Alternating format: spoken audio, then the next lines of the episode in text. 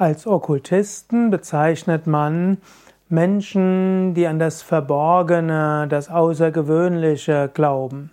Okkult heißt lateinisch, occultus heißt verborgen, dem Auge nicht offensichtlich. Die Okkultisten waren solche, die man später auch als Esoteriker bezeichnet hatte. Zum Okkultismus gehörten zum Beispiel Dinge wie Geisterglaube, äh, Kommunikation mit Verstorbenen, Entwicklung von parapsychologischen Fähigkeiten, Kommunikation mit der Anderswelt und so weiter. Bedeutsame Okkultisten waren zum Beispiel Eliphas Levi und Papys und verschiedene andere.